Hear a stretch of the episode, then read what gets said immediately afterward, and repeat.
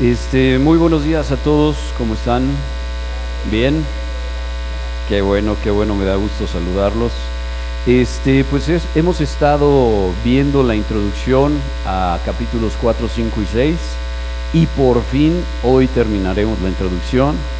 Ya tienen ustedes el estudio en este, por el WhatsApp, ya mandamos el estudio de esta semana y las semanas que vienen. Entonces ustedes lo pueden bajar, lo pueden imprimir o lo pueden contestar ahí en sus gadgets, como dicen los, los white chickens, o sea, los fresas de nuestro tiempo.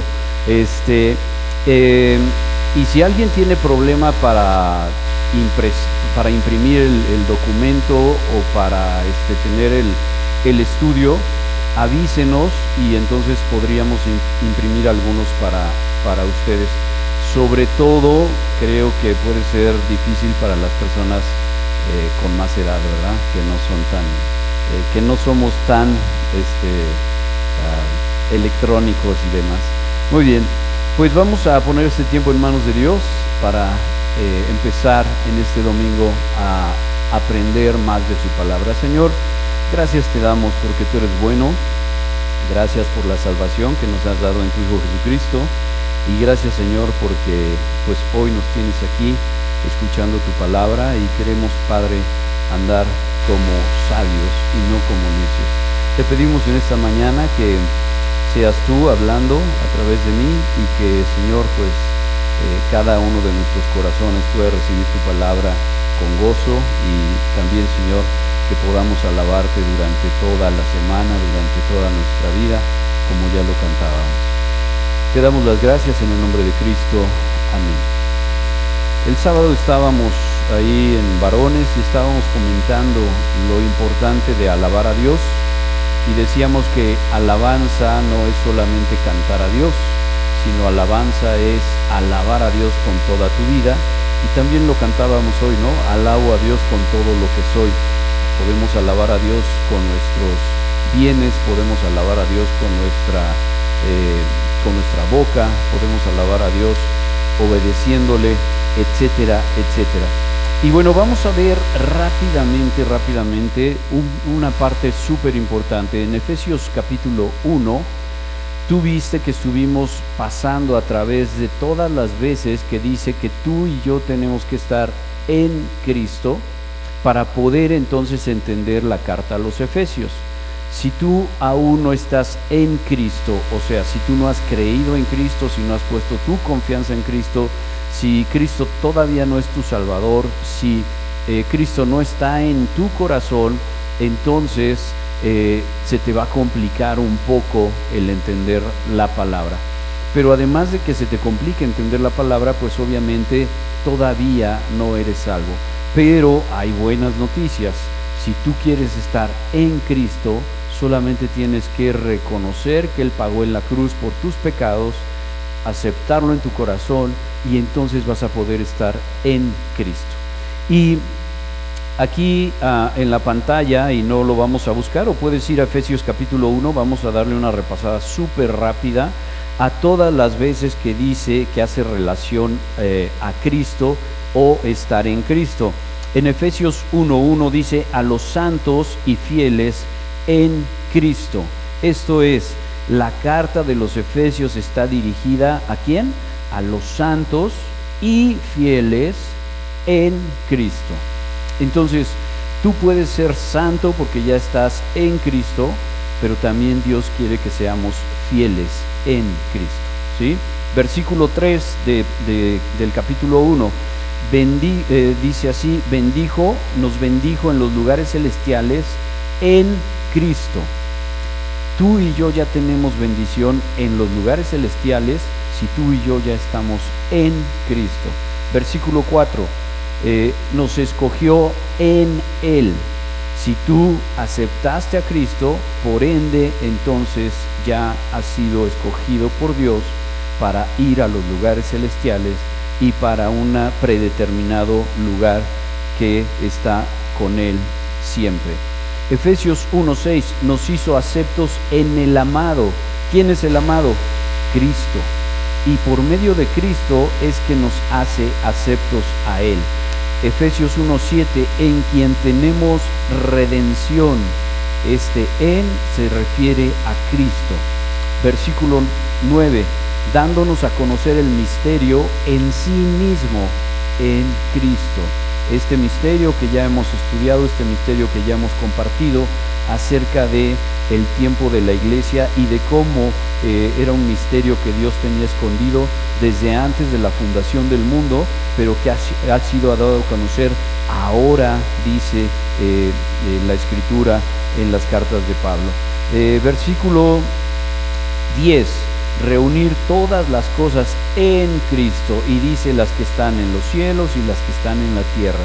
Todo debe estar en Cristo. Versículo 11, en Él asimismo tuvimos herencia.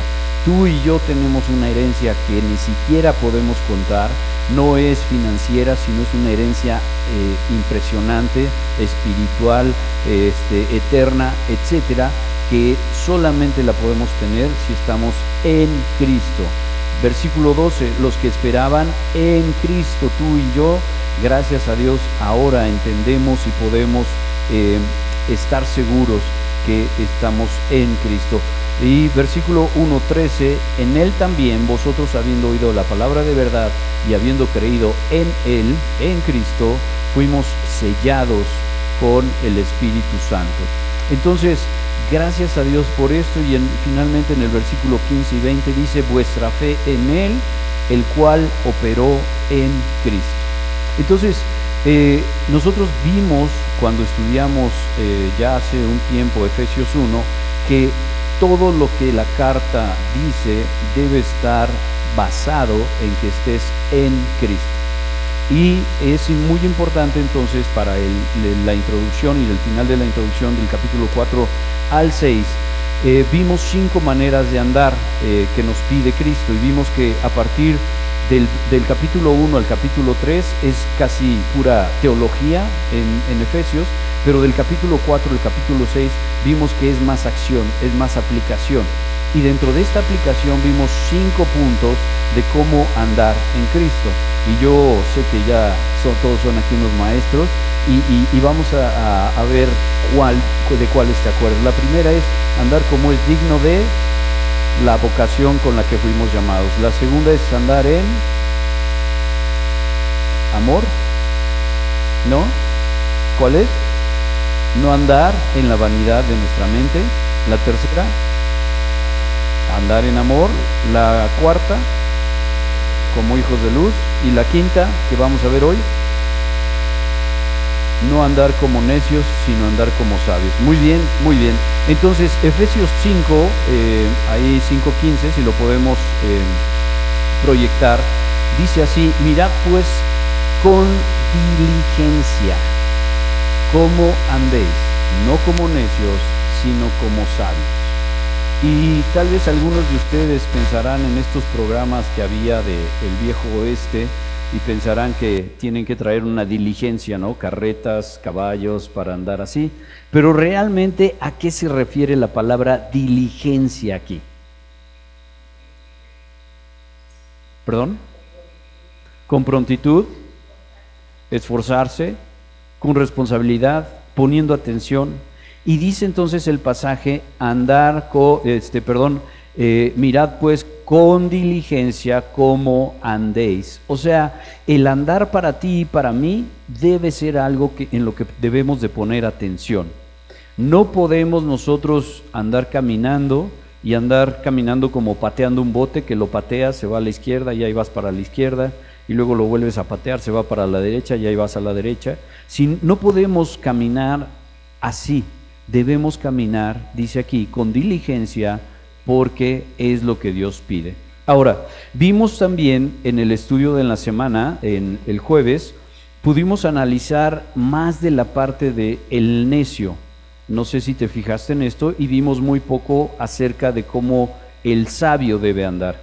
Pero lo que te podemos decir es esto, la necedad está directamente ligada a no obedecer la necedad del hombre está directamente ligada a no obedecer a Dios.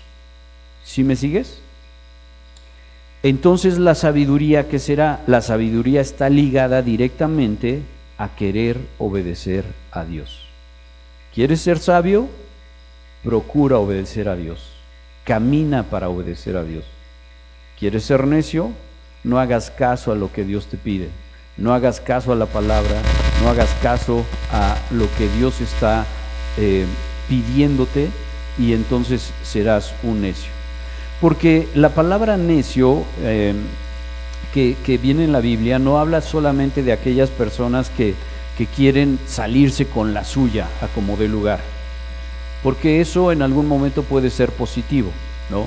Yo quiero terminar mi universidad a como de lugar y entonces neceo en eso. Pero no está hablando de esto la Biblia. La Biblia habla de que el necio no hace caso de las cosas de Dios. Entonces, eh, el, el concepto que viene aquí en la escritura es muy sencillo. Ahora, yo te preguntaría, ¿qué pasaría si tú con algunas de las tradiciones que tenemos o que fueron adoptadas por nuestro país, estás actuando como necio? ¿Seguirías con esa tradición? Nada más uno o dos que dijeron que no. ¿Seguirías con esa tradición? Cuando Dios te pide que no hagas eso, pero yo lo hago porque se ve bonito, porque todo México lo hace, porque son nuestras raíces. Hermano, es aquí donde tú y yo empezamos a diferenciarnos de ser un creyente con convicciones, un creyente que quiere caminar como sabio. Y este versículo es hermoso porque dice como sabio o como necio. Y no dice eres sabio o eres necio. Porque no podemos estar todo el tiempo eh, siendo sabios. Porque somos pecadores ya perdonados por el Señor. Pero tenemos que estar actuando como. Tenemos que estar en las matemáticas, si tú llevaste cálculo integral o diferencial, hay una parte que dice tendiendo a, tendiendo a cero. Entonces tenemos que estar siempre hacia allá, como sabios. Y entonces en esta mañana yo te diría, ¿tú quieres andar como necio o como sabio? Como sabio, ¿verdad? Y déjame decirte que nosotros hemos adoptado algunas tradiciones que no tienen nada que ver contigo, conmigo, no tienen nada que ver con nuestro, eh, nuestras raíces, este, no tienen nada que ver, pero las hemos adoptado y aún más las hemos exponenciado. Déjame ponerte el contexto del Halloween, que acaba de ser hace pocos días. El origen de esta celebración eh, inició el 31 de octubre por un, uh, por un pueblo que se llamaban los celtas. Los celtas no solamente era un pueblo como tal, sino era un, una sociedad que estaba en varios países, en varias culturas, pero ellos eh, eran celtas y ellos eh, estaban más o menos distribuidos entre Irlanda, Francia, Gran Bretaña y algunas este, islas también por ahí pero ellos estuvieron como 1500 a 400 años antes de Cristo y era un, eh, era un grupo que era muy guerrero. Normalmente la gente les temía a los celtas. Y los celtas, el 31 de octubre, hacían una veneración y hacían un culto a su dios. Este dios eh, se llama Shanghai y este Dios es el Dios de la muerte. En otras palabras, este, cuando tú y yo estamos celebrando o celebrábamos Halloween, estamos dándole toda la coba al Dios de la muerte de los celtas. Esto se vino transformando de tal manera que ahora los satánicos eh, lo usan como el día más importante de Satán. Y déjame decirte que en este tiempo ellos están haciendo los mismos ritos y tristemente están sacrificando niños. Por eso tú ves que en este tiempo se pierden muchos niños o algunos niños y no los vuelven a encontrar. Entonces, va más allá de darle un dulce al niño, va más allá de poner una calabacita en tu casa, va más allá de, eh, disfrazarte de, fantasmita, pero es algo que tiene una profundidad horrible, horrible en temas de lo que Dios nos pide a nosotros. Porque tal vez tú dices, bueno, es que yo no lo hago con esa intención, ¿no? O sea, yo, eh, si ellos hacen eso, pues allá ellos, pero yo nada más adorno mi casa porque incluso me gusta el color naranja.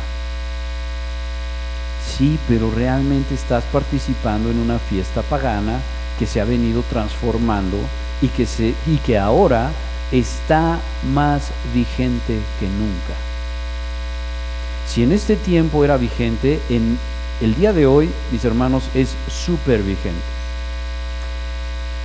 Los sacerdotes que había con los celtas, los druidas, eran los que hacían todo esto y eran los que en algún momento sacrificaban a los niños, los pasaban por fuego y los papás llevaban a los niños para hacerlo.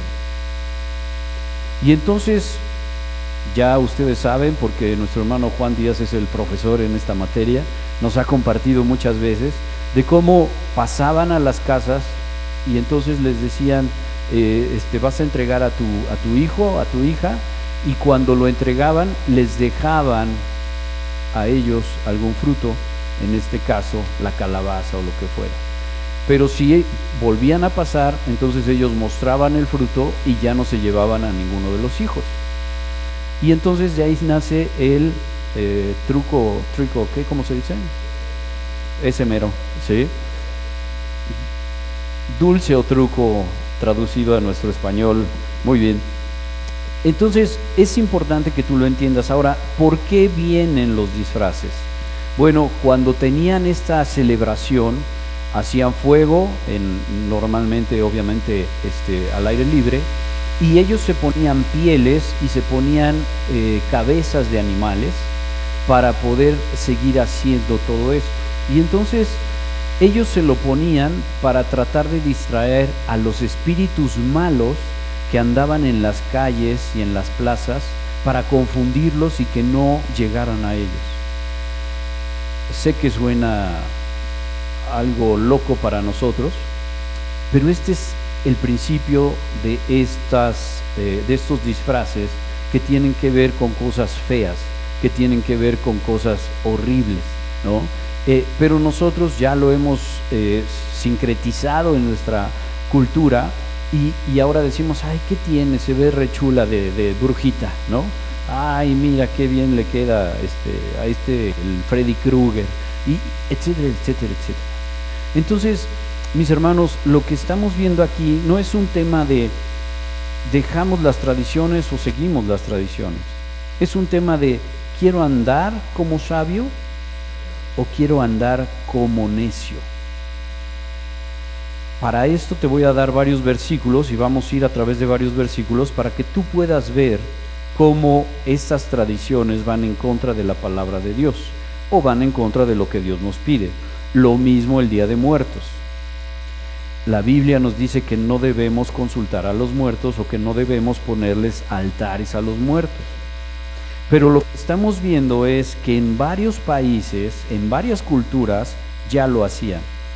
Los celtas, los mayas, los aztecas, etcétera, etcétera. Hay muchas culturas donde esto ya se hacía. ¿Tú crees que es una casualidad que haya este culto a la muerte en tantas partes del mundo? ¿O será que el enemigo está tratando de confundir a todos para no seguir a Cristo? Entonces, acompáñame por favor a Deuteronomio, capítulo 18, versículo 10. Deuteronomio está ahí al frente por si quieres verlo, pero es bueno que también vayas en tu Biblia. Y Deuteronomio 10 al 13 dice así. 18, perdón. 18, 18. Del 10 al 13. Ya estamos ahí. ¿Ya entendiste qué hacían los papás con los hijos para celebrar esta, esta fiesta de Shanghai, el dios de la muerte. Y ya, ya sabes que viene antes de Cristo y viene muchos años antes. Fíjate lo que dice, no se ha hallado en ti quien haga pasar a su hijo o hija por el fuego, ni que practique adivinación, ni agorero, ni sortilegio, ni hechicero, ni encantador, ni adivino, ni mago, ni quien consulte a los muertos, porque es más o menos bueno para Dios, es pasable para Dios, es abominación para Dios. O sea, no te está dando un detalle que dice, y Dios no está tan de acuerdo en esto. O Dios podría no estar de acuerdo. Dice, es abominación para Dios, es algo horrible para con Jehová. Cualquiera que hace estas cosas, y por estas abominaciones Jehová tu Dios echa, echa estas naciones de delante de ti, perfecto serás delante de Jehová tu Dios termina este pasaje diciendo, todo esto no seas hallado así, sino que seas perfecto y seas hallado delante de Dios muy bien. Después vamos a Jeremías, Jeremías capítulo 19.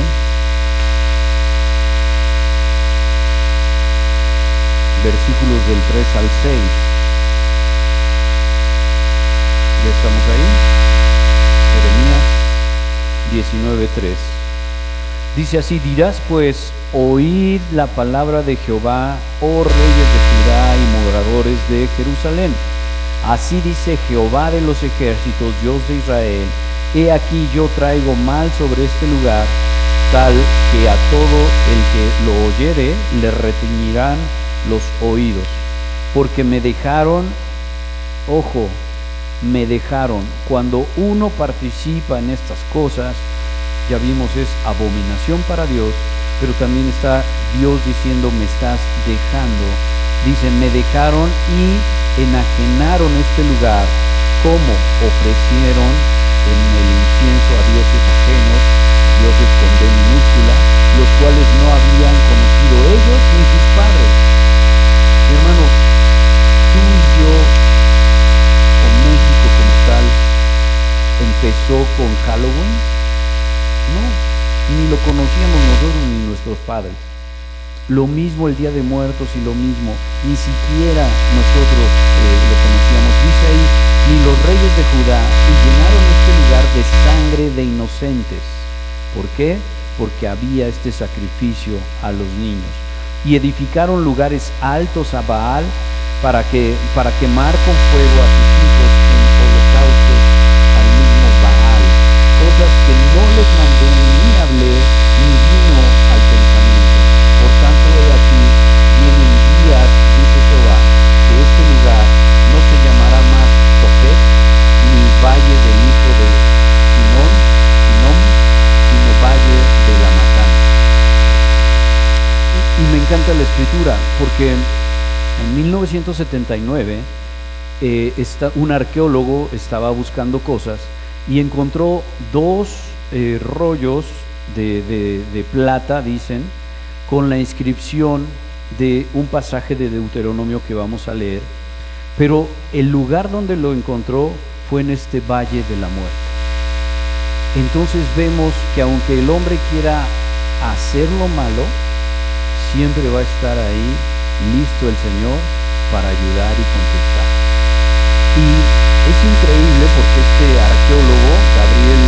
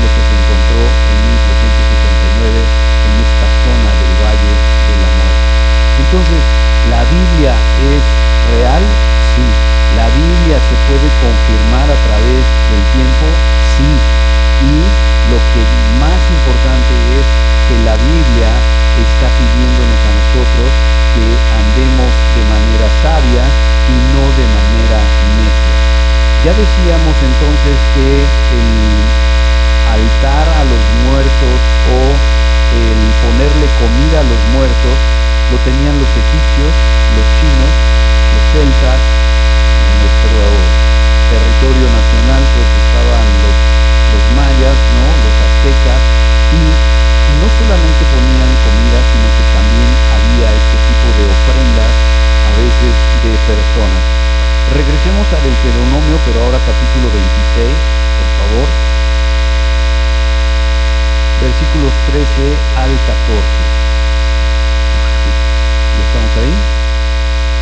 13 al 14, Deuteronomio 26.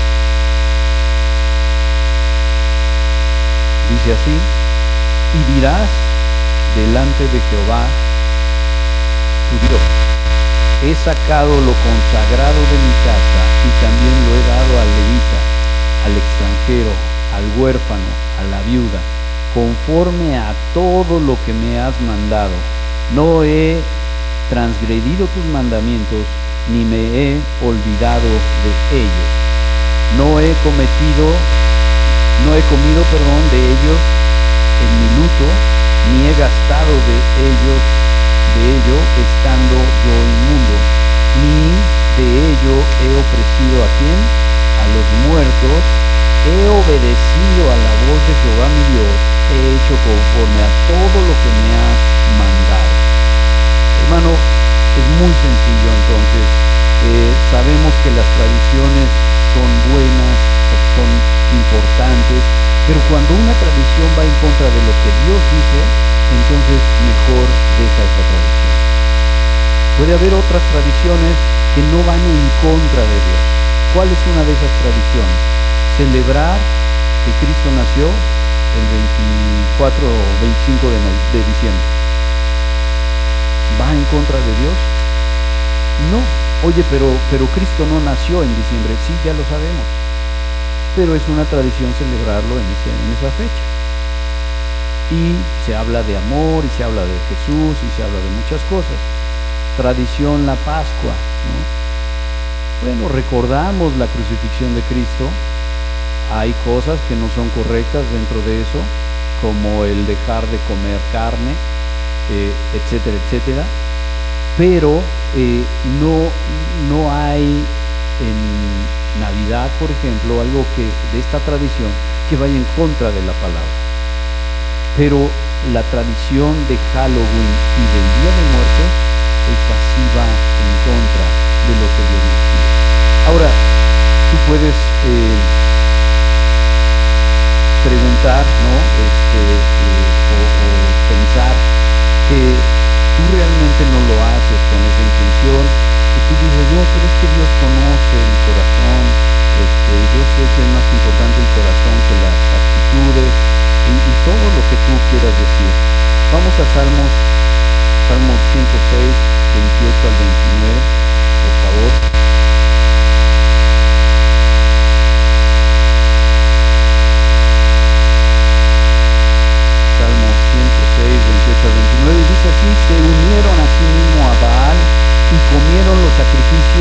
de los muertos y provocaron la calma de Dios, el regocijo de Dios, la ira de Dios. Dice con sus obras, no dice con sus corazones, con sus obras y se desarrolló la mortandad entre ellos todo eso que estamos viendo, todo esto que estamos analizando, tiene que ver con las leyes que habían sido dadas al pueblo judío. Y todo esto, obviamente, ¿no? Eh, eh, el pueblo judío tenía que ser muy celoso de guardar la ley. Pero tú sabes que, los, eh, que la ley de los judíos no eran los diez mandamientos que tú y yo conocemos, eran más de 636 mandamientos que los judíos tenían. Entonces ellos eran muy celosos en, este, en esta forma, pero ¿qué es lo que dice la escritura en este tiempo de ahora con respecto a todas estas cosas? Bueno, tú sabes que ahora es el tiempo de la gracia, ya no estamos en el tiempo de la ley, ahora es el tiempo de la gracia, porque eh, por gracia sois salvos por medio de la fe, dice Efesios. Pero entonces, ¿cómo manejamos esto ahora? Vamos a Colosenses capítulo 2, versículo 8. Colosenses 2, versículo 8. Dice así, mirad que nadie os engañe por medio de filosofías y huecas sutilezas, según las tradiciones de los hombres, conforme a los rudimentos del mundo y no según Cristo. Mi pregunta para ti en esta mañana, hermano, ¿cabría meter el tema de Halloween y del Día de Muertos para reflexionar en este pasaje que tenemos? ¿Sí? Claro que sí, ¿verdad? Contundente, gracias. ¿Por qué? Porque dice otra vez, si lo pueden volver a poner, eh, dice entonces que no nos dejemos engañar por filosofías huecas sutilezas. ¿Qué tiene de malo una calavercita en tu casa? Es más, ¿qué tiene malo poner el pozole o el tequila que le gustaba a, nuestro difunto? Si después no lo podemos, le podemos dar una repasada. Claro que no se a perder. Son sutilezas. Dice, según las tradiciones de los hombres, esto mi hermano tiene que mover tu, corazón y tu mente porque no está diciendo según lo que Dios manda, sino según las tradiciones de los hombres, conforme a los rudimentos del mundo y no según Cristo. Ahí mismo en Colosenses 2, 20, fíjate lo que dice, Colosenses 2, 20. Si tú ya eres creyente, si tú ya estás en Cristo, como veíamos al principio, dice, pues si habéis muerto con Cristo en cuanto a los rudimentos del mundo, porque como si vivieseis en el mundo, os someteos, os sometéis a preceptos. En otras palabras está diciéndote Dios a ti y a mí, o eres o no eres. Si ya naciste de nuevo, o mejor dicho, si ya eres una nueva criatura, ¿por qué te sigues sometiendo a las cosas del mundo? Tu visión, tu corazón, tu entendimiento debe de ser capaz de discernir y separar qué es lo bueno según Cristo y qué es una tradición según los hombres. No estoy diciendo que no recuerdes a, a, los muertos, a los que ya no están con nosotros. Puedes hacerlo, pero no hay una fecha en particular para hacerlo. No tienes que ponerles altar. Es más, si tú hablas con ellos, ¿ellos te van a oír? No, algo muy romántico que se dice en el mundo es, bueno, y ahora tengo quien me cuide desde el cielo, ¿no? Si mi papá falleció, entonces decimos, bueno, pues es que ya mi papi me está cuidando desde el cielo. Pues será mi Padre Celestial, y ese toda la vida lo está haciendo. Pero dice la Escritura que los muertos nada saben. Y lo sabrán hasta el día de Cristo o hasta el día de el arrebato y podemos ahí ir en otro tema, pero que es también muy interesante. Pero acompáñame a 1 Corintios capítulo 8.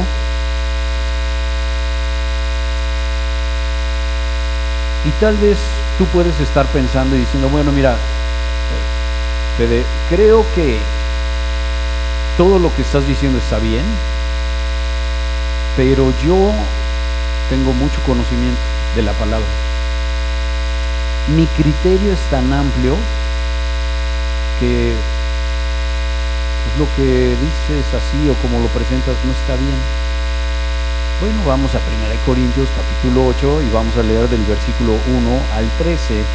Eh, ahora no estamos tomando versículos y, y desmenuzándolos, sino estamos viendo ideas completas. Dice, en cuanto a lo sacrificado a quién? A los ídolos, sabemos que todos tenemos conocimiento. Ahora, tú puedes pensar y decir, bueno, pero es que cuando yo le pongo a mi papá o a la abuelita eh, el altar, pues no es un ídolo, es un familiar que se murió. Y si tú estás haciendo eso, ¿a quién estás quitando de primer lugar en tu corazón? A Dios. Y se convierte en un ídolo. Puede ser tu coche un ídolo, puede ser tu esposo, tu esposa, tus hijos, tu cuenta en el banco, tu profesión, eso puede ser un ídolo. Y el que tú estés poniéndole a alguien, ofreciéndole a alguien, dando ofrenda a alguien, también se convierte en un ídolo. Porque estamos aprendiendo que Dios quiere que no participemos de esas cosas. Entonces dice ahí, y de nuevo, perdón, eh, dice, en cuanto a lo sacrificado a los ídolos, sabemos que todos tenemos conocimiento. El conocimiento envanece, pero el amor edifica. Entonces, si tú tienes conocimiento con respecto a la palabra, no te envanezcas, sino utiliza el amor. Y dice, y si alguno se imagina que sabe algo, aún no sabe nada como debe saberlo. Siguiente. Pero si alguno ama a Dios, es conocido por él. Acerca pues de las viandas que se sacrifican a los ídolos, sabemos que un ídolo nada es en el mundo y que no hay más que un Dios. ¿Tú crees esto? ¿Tú crees que hay solamente un Dios poderoso? Dios Padre, Dios Hijo, Dios Espíritu Santo. Y sabes perfectamente que un ídolo nada es. ¿Sí? Entonces, esto te va a ir ayudando también a limpiarte tal vez de cosas que traías de cuando no eras cristiano. Y, y uno a veces siente feo, siente mal por ir dejando cosas que nos enseñaron desde niños. Pero la realidad es que vale más caminar como sabio en el Señor que caminar como necio. Dice entonces el versículo siguiente 5, pues aunque hay haya algunos que se llamen dioses con D minúscula, sea en el cielo o en la tierra, como hay muchos dioses y muchos señores, para nosotros sin embargo solo hay un Dios, el Padre del cual eh, proceden todas las cosas y nosotros somos para Él. Eh, siguiente.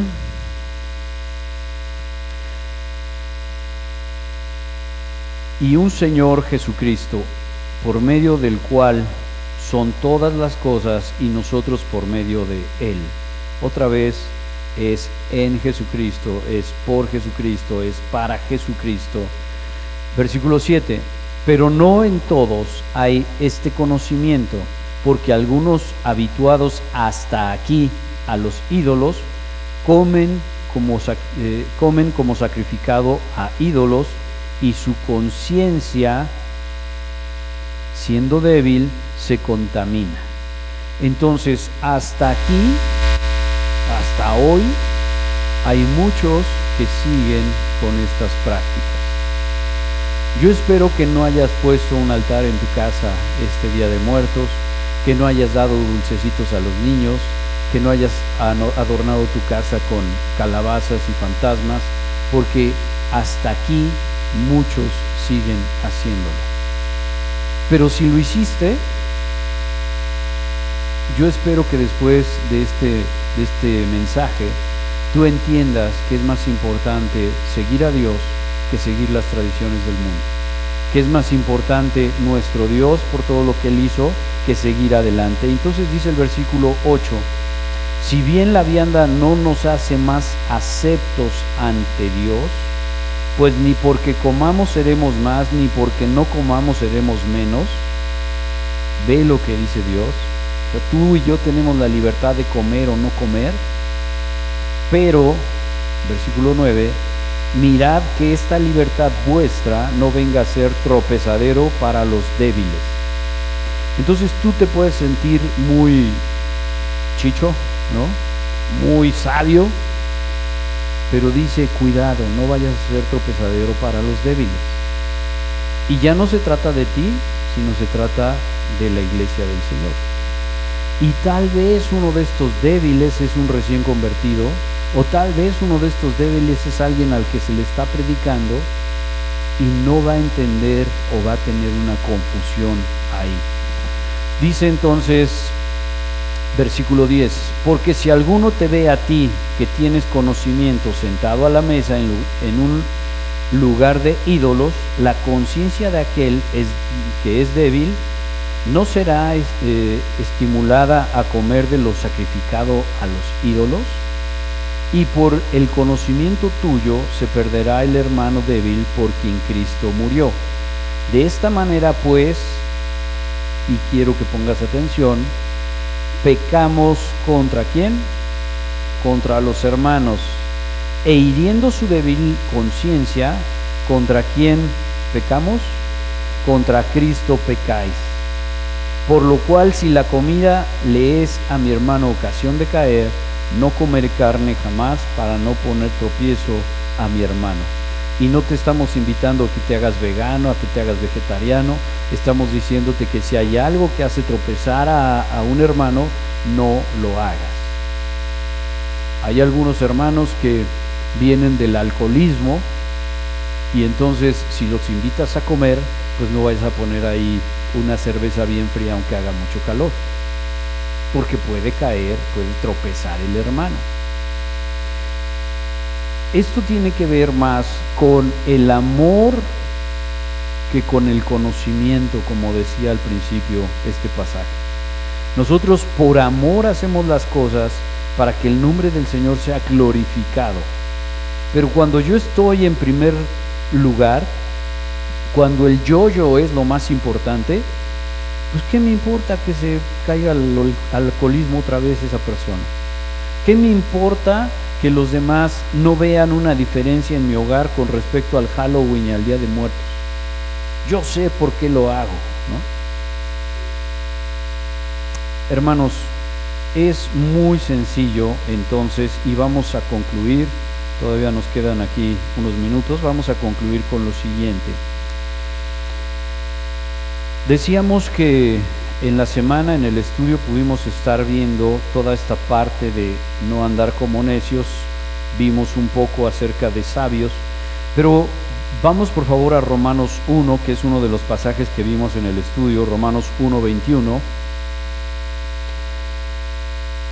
Y esperamos que tú y yo no seamos como estas personas que están aquí en este pasaje. Dice, pues habiendo conocido a Dios, no le glorificaron como a Dios. Cuando tú y yo dejamos de hacer algo que Dios está pidiendo, lo estamos tratando como un igual. Mira, no te no vine el día que dije porque pues no pude, se me cargó la chamba, ¿no? Este, pero tú me entiendes. Entonces hablamos de igual a igual. Pero cuando hablamos de Dios, necesitamos tratarlo como Dios. Y dice que estas personas, aun cuando lo conocieron, no le glorificaron como a Dios, ni le dieron gracias, sino que se envanecieron en sus razonamientos y su necio corazón fue entenebrecido. ¿Qué quiere decir esto? Se empezó a oscurecer el entendimiento, ya no veían claramente. Y esto nos puede pasar a ti y a mí si nosotros no estamos tratando a Dios como Dios si no estamos tratando su palabra como su palabra, si no estamos agradeciéndole a Dios todo lo que ha hecho, si no entendemos que nuestra vida ya no es para nosotros, sino ahora para Dios. Quiero que vayamos a Proverbios, vamos a estar ahí en Proverbios y Salmos, solamente para ver y para recordar algunas de las cosas que Dios tiene para nosotros en cuanto a la sabiduría. Dice Proverbios 2.6 que Él da la sabiduría. Dice, porque Jehová da la sabiduría y de su boca viene el conocimiento y la inteligencia. ¿Dónde está ahora la boca de Dios o cómo podemos interpretar hoy la voz de Dios?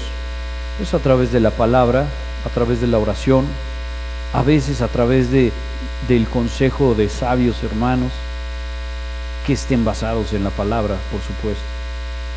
Entonces, mi hermano, la sabiduría, si tú quieres ser sabio, tienes que estar leyendo la escritura, tienes que estar estudiando la escritura, porque entonces podrás ser sabio. Punto número 2, Proverbios 1.7. Y este tú lo sabes, yo también, pero se nos olvida, y a mí también. Y dice, el principio de la sabiduría es el temor de Jehová.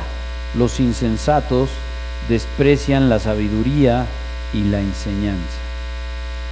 De nuevo, ¿tú quieres caminar como sabio o como necio o insensato? El principio es que tú y yo respetemos a Dios. Ese es el principio de la sabiduría. Y luego Él se va a encargar de irnos dando más sabiduría, como lo veíamos ahí en Proverbios 2.6 eh, que ya leímos. Otro pasaje que nos puede ayudar es Proverbios 15, 15.33. Dice, el temor de Jehová es enseñanza de sabiduría y a la honra procede la humildad. Perdón, precede la, la humildad. Entonces, cuando tú y yo nos envanecemos, ¿podremos eh, saber más del Señor? Pues no, ¿verdad? Se requiere de ser humilde para seguir siendo enseñable en el Señor. Yo no lo sé todo, yo estoy muy lejos de saberlo todo, pero estoy seguro que tampoco tú lo sabes todo. Entonces seamos enseñables, seamos humildes para seguir aprendiendo del Señor conforme a lo que Él nos está pidiendo. Efesios 1.17, ya estamos terminando hermanos, Efesios 1.17, y este pasaje lo vimos y lo releímos y quedamos eh, sorprendidos de lo que dice, para que el Dios de nuestro Señor Jesucristo, el Padre de Gloria, os dé espíritu de sabiduría y de revelación en el conocimiento de Él Quiero ser sabio en conocerlo a Él. No quiero ser sabio solamente en cuanto a este, finanzas, en cuanto a eh, geografía, en cuanto a ciencia, sino quiero ser sabio con respecto a Dios, a conocerlo más, a entenderlo más, para obedecerlo y para agradarle a Él. Finalmente, Santiago 1.5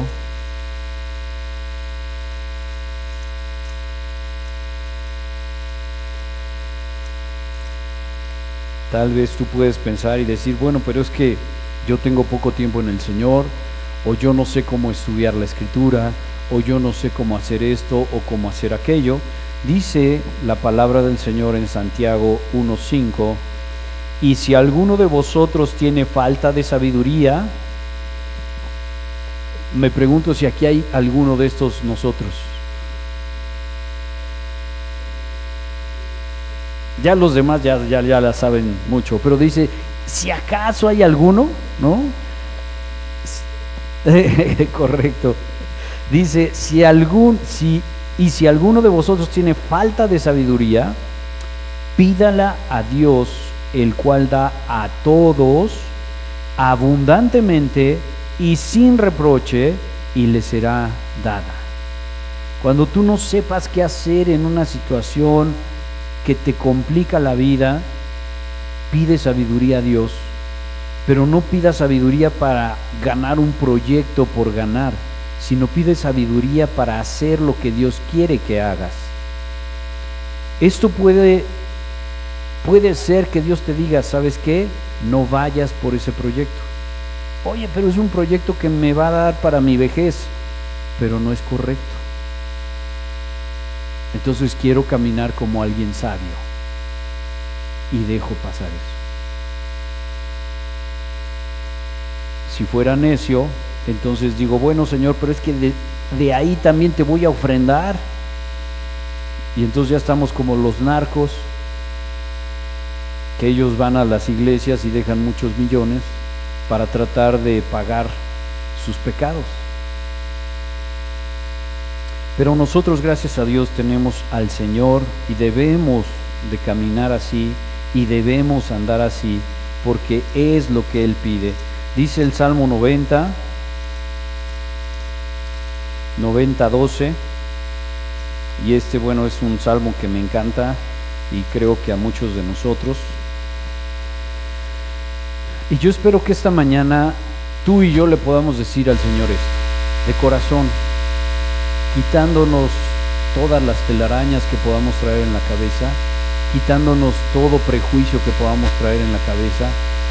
espero que tú y yo le podamos decir en esta mañana y de aquí en adelante en nuestra vida al Señor, enséñanos de tal modo a contar nuestros días que traigamos al corazón sabiduría. Necedad está ligada a no obedecer a Dios sabiduría está ligada a querer obedecer a Dios. Padre, gracias te damos en esta mañana por tu palabra. Queremos, Señor, pedirte perdón por las cosas que hacemos y que no te glorifican. Queremos pedirte perdón por las veces que no te hemos tratado como Dios y que no hemos glorificado tu nombre, Señor. Ayúdanos a poner convicciones en nuestro corazón que te agraden a ti, que te alaben a ti y que hablen de que somos, Señor, nuevas criaturas en ti, una nueva criatura, porque ahora estamos en el cuerpo de Cristo. Te queremos pedir, Señor, que tú obres en nosotros, no solamente con estos temas que vimos hoy, pero en cualquier tema que no sea adecuado, que no vaya con tu palabra, que no vaya contigo. En cualquier tema, Señor, donde tú nos pidas que andemos como sabios. Ayúdanos, Señor, danos fortaleza, ¿ah? ayúdanos a discernir y dejar lo que no edifica, dejar lo que no te glorifica, Señor. Cada uno sabemos cuáles son nuestras luchas, cada uno sabemos, Señor, en qué puntos no te glorificamos y andamos como necios. Pero en esta mañana, Señor, queremos pedirte través de tu Espíritu Santo que nos ayudes a hacer lo correcto delante de ti. Gracias porque ya tenemos el fruto del Espíritu con nosotros también. Y gracias Señor porque tú pones en nosotros el hacer, el querer por tu buena voluntad. Te pedimos Padre que tú sigas operando en nosotros y que nosotros estemos listos para escuchar, para entender tu palabra y que no seamos eh, hacedores olvidadizos, sino hijos fieles, santos y fieles, como vimos en Efesios 1 y como Señor sabemos ahora que estamos en Cristo. Gracias te damos, en el nombre de Cristo oramos. Amén. Gracias.